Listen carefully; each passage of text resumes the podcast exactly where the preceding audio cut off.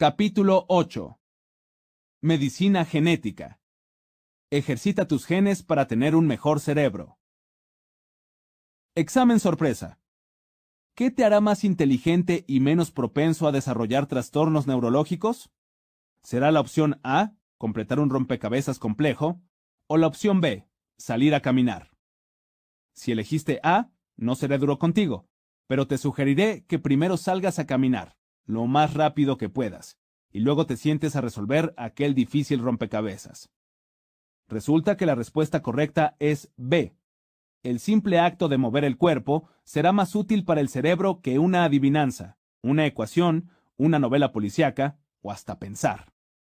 El ejercicio tiene numerosos efectos en la salud del cuerpo, sobre todo en el cerebro, y desempeña un papel importante en el mundo de la epigenética. En términos simples, cuando haces ejercicio, entrenas de igual modo tu configuración genética. El ejercicio aeróbico no solo activa los genes vinculados con la longevidad, sino también se enfoca en el gen que codifica la producción del BDNF, la hormona de crecimiento del cerebro.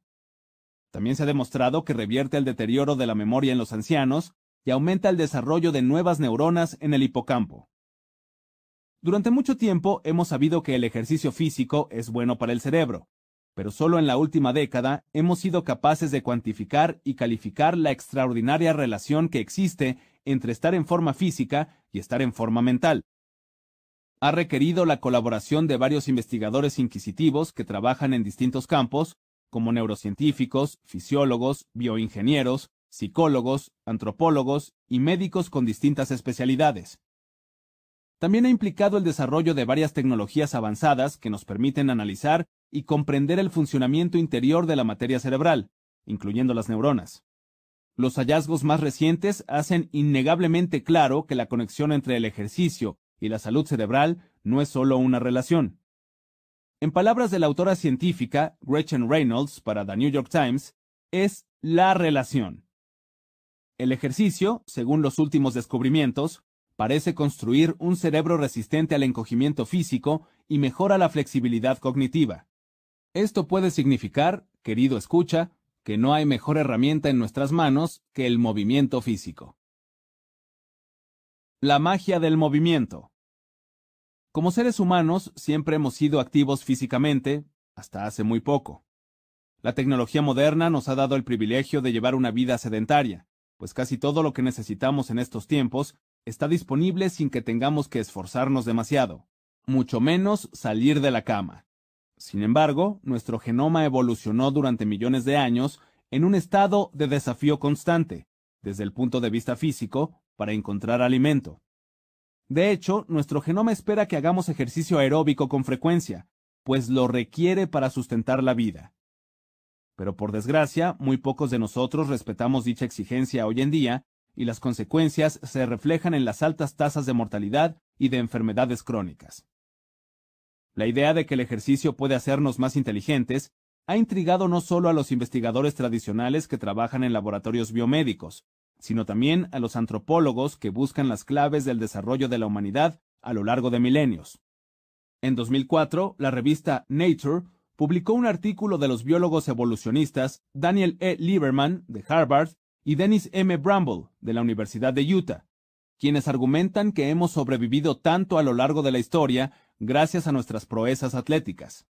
Fueron nuestros ancestros cavernícolas quienes lograron escapar de los depredadores y cazar presas valiosas para comer, lo cual les permitió sobrevivir, producir alimentos y generar energía para reproducirse. Es una hipótesis maravillosa. Estamos diseñados para ser atletas, de modo que vivamos lo suficiente como para procrear.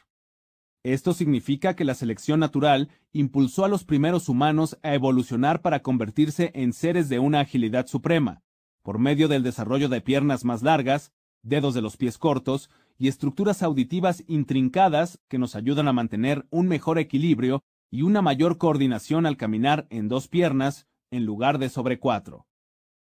Durante mucho tiempo, la ciencia ha sido incapaz de explicar por qué nuestro cerebro ha crecido tanto y de forma tan desproporcionada, si lo comparamos con el de otros animales. La ciencia evolutiva del pasado disfrutaba hablar sobre nuestros comportamientos carnívoros y nuestra necesidad de interacción social, lo cual exige patrones de pensamiento complicados, para cazar y matar, así como para involucrarse en relaciones con otros. Pero ahora la ciencia ha agregado otro ingrediente a la mezcla, el ejercicio físico. Según investigaciones recientes, le debemos buena parte de nuestro cerebro a la necesidad de pensar, pero también a la necesidad de correr. Para llegar a esta conclusión, un grupo de antropólogos examinó patrones entre el tamaño del cerebro y la capacidad de resistencia de varios animales, desde conejillos de indias y ratones hasta lobos y ovejas. Notaron que las especies con la mayor capacidad de resistencia innata también tenían los mayores volúmenes cerebrales en relación con su tamaño corporal. Luego, los investigadores llevaron el experimento más lejos, examinando ratas y ratones que habían sido criados intencionalmente para correr maratones. Crearon una línea de animales de laboratorio con capacidades sorprendentes para correr después de cruzar a aquellos roedores que corrían más en las ruedas de las jaulas.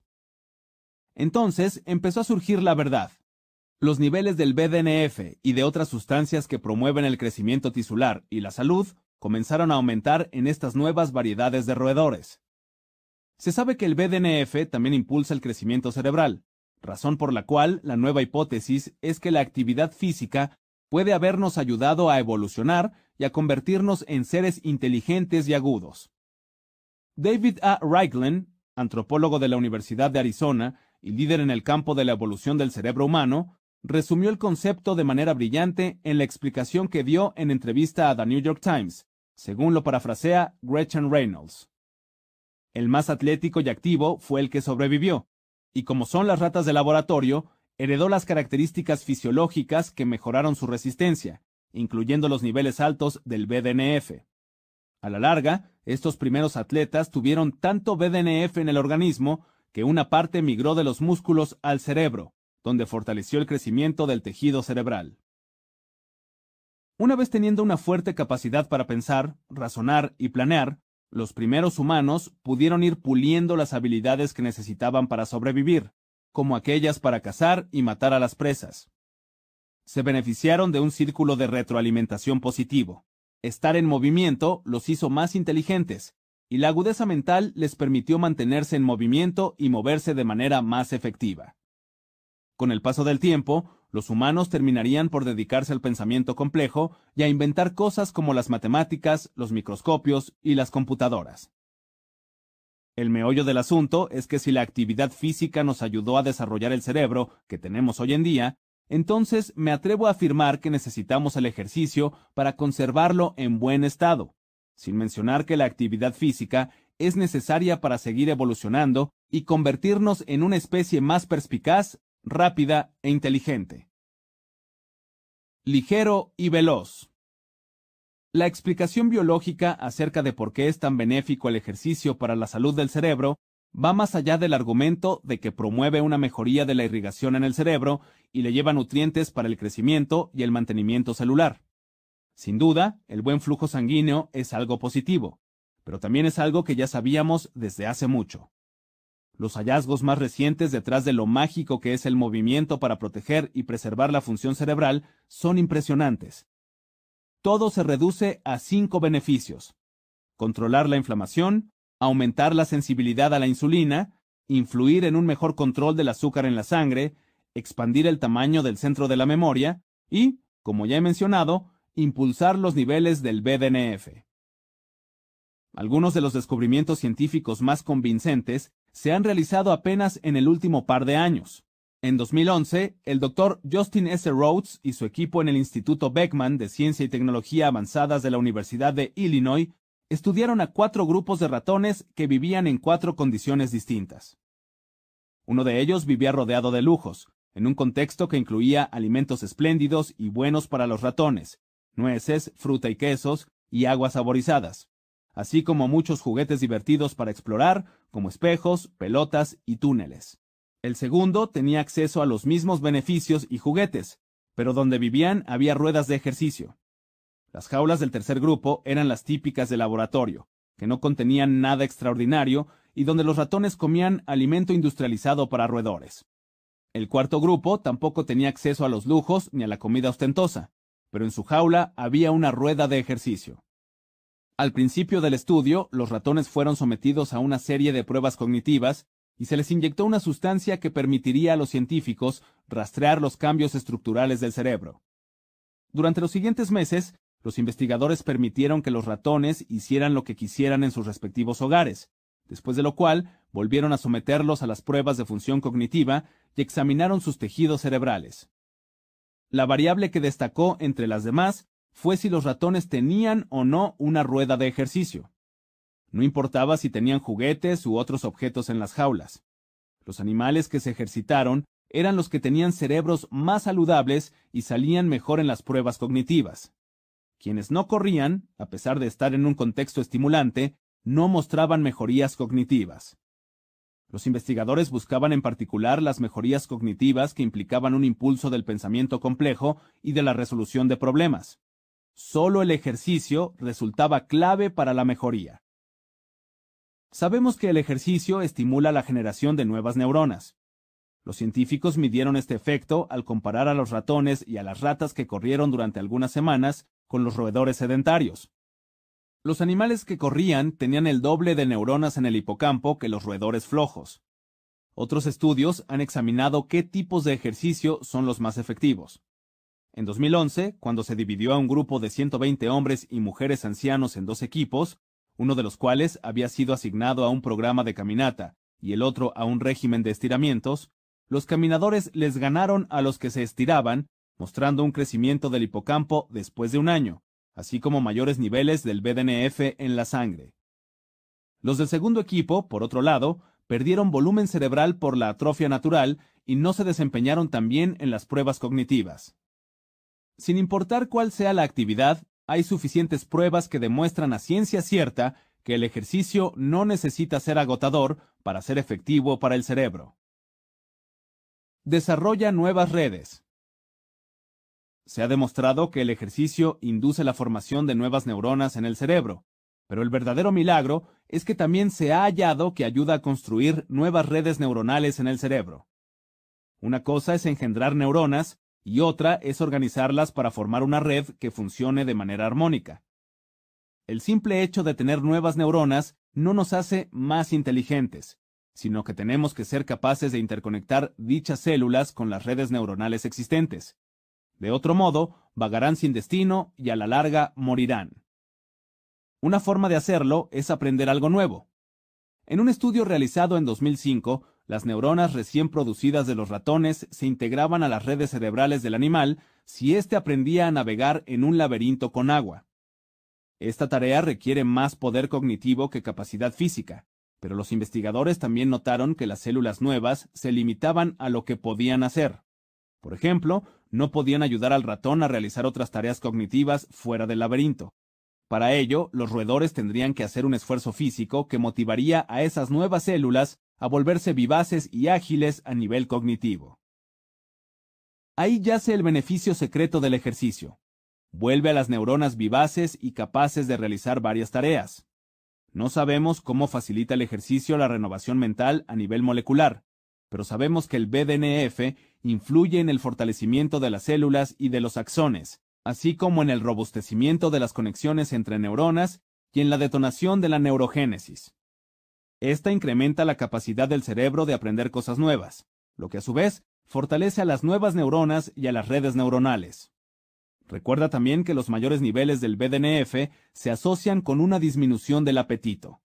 Por lo tanto, esto ofrece otra motivación para realizar ejercicio a los individuos que tienen problemas para controlar su apetito.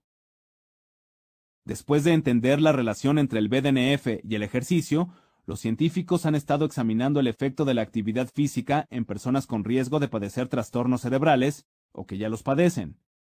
En un artículo reciente, publicado en el Journal of the American Medical Association, el profesor Nicola Lautzlager, de la Universidad de Australia Occidental, halló que los ancianos que hicieron ejercicio físico de manera regular durante un periodo de 24 semanas mostraron una mejoría de 1800% en los parámetros de memoria, capacidad lingüística, atención y otras funciones cognitivas importantes en comparación con un grupo control. El grupo que hizo ejercicio gastó cerca de 142 minutos a la semana en actividades físicas, que en promedio son 20 minutos al día. Los investigadores atribuyeron estas mejorías a un mejor flujo sanguíneo, al crecimiento de nuevos vasos sanguíneos, a la formación de nuevas células y a la plasticidad cerebral acrecentada. En un estudio similar, investigadores de Harvard identificaron una fuerte asociación entre ejercicio y función cognitiva en mujeres de la tercera edad y concluyeron. En este gran estudio prospectivo de mujeres de la tercera edad, los niveles elevados de actividad física regular a largo plazo se asociaban de manera estrecha con mayores niveles de función cognitiva y con menos deterioro cognitivo. En particular, los beneficios cognitivos aparentes de una mayor actividad física fueron similares a los de alguien tres años más joven, y se asociaron con un riesgo 20% menor de disfunción cognitiva. Cuando el cuerpo se involucra en actividades físicas, se conjuntan múltiples efectos. Para empezar, el ejercicio es un antiinflamatorio potente. Al activar la reacción de la NRF2 descrita previamente, el ejercicio físico activa los genes que suprimen la inflamación, cosa que puede medirse en un laboratorio. Una y otra vez se ha documentado que la proteína reactiva C, marcador de la inflamación que suele usarse en el laboratorio, es menor entre quienes tienen una rutina de ejercicio. Asimismo, el movimiento físico mejora la sensibilidad a la insulina y ayuda a mantener el equilibrio de azúcar en la sangre y a reducir la glicación de las proteínas. Sabemos que es así por la gran cantidad de estudios sobre los efectos del ejercicio en la hemoglobina A1C. En uno de ellos, en particular, los investigadores les dijeron a 30 participantes que no hicieran cambios en su estilo de vida, mientras que pusieron a otros 35 en un régimen de ejercicio tres veces por semana. El grupo control no participó en ningún tipo de actividad física.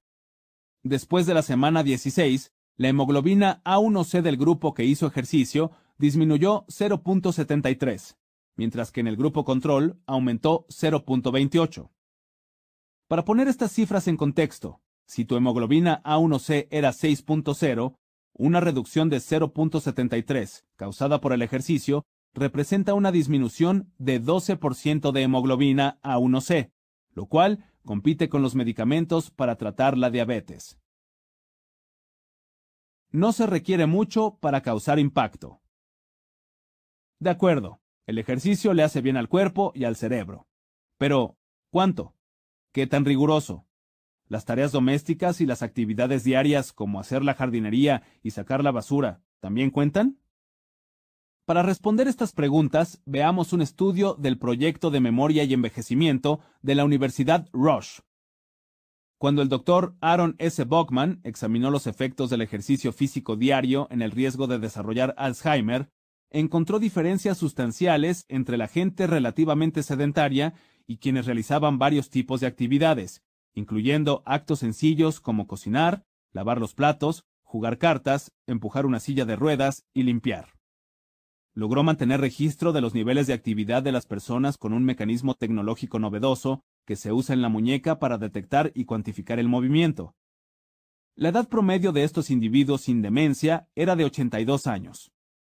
De los 716 participantes originales, 71 desarrollaron Alzheimer en los siguientes 3.5 años en promedio en los que se les dio seguimiento. Los resultados del estudio revelaron que los individuos que conformaban el 10% que hacía menor actividad física al día tenían un riesgo 230% mayor de desarrollar Alzheimer en comparación con aquellos que conformaban el 10% que hacía mayor actividad física. Cuando se evaluó la información en términos de intensidad de la actividad física, los resultados eran aún más reveladores. Al comparar a la gente en el 10% inferior de intensidad de actividad física con los individuos en el 10% superior, el Dr. Bockman y su equipo hallaron que el riesgo de padecer Alzheimer casi se triplicaba entre quienes hacían el menor esfuerzo. Con justa razón, el Dr. Bockman afirmó en sus conclusiones que no podemos subestimar el poder de actividades de bajo costo y de fácil acceso que no tienen efectos secundarios y que no se clasificarían como ejercicio formal. Las meras acciones de la vida diaria pueden proporcionarnos a cualquier edad beneficios de protección al cerebro. Elige un juego. Claramente no es necesario que te hagas el propósito de subir el monte Everest ni que entrenes para una supercompetencia de resistencia. Sin embargo, es obligatorio que de manera regular realices ejercicio que te acelere el corazón. Aunque son pocos los estudios que han encontrado beneficios cognitivos entre la gente mayor que solo levanta pesas, la mayoría de las investigaciones realizadas hasta la fecha, así como todos los experimentos llevados a cabo con animales, han involucrado correr u otras actividades aeróbicas como nadar, andar en bicicleta, hacer caminatas o senderismo al menos cinco días a la semana durante 20 minutos por sesión. Sé que el ejercicio no está en la cima de las prioridades de la mayoría de las personas, pero espero que la evidencia que te he proporcionado en este capítulo te motive a repensar tus actividades si aún no tienes una rutina de entrenamiento. Te pediré que le dediques una semana del programa a enfocarte en este aspecto importante de tu vida y que empieces a ejercitarte regularmente si no lo haces aún. Si ya tienes una rutina, dedica esta semana a aumentar la duración y la intensidad de los entrenamientos o intenta hacer algo distinto.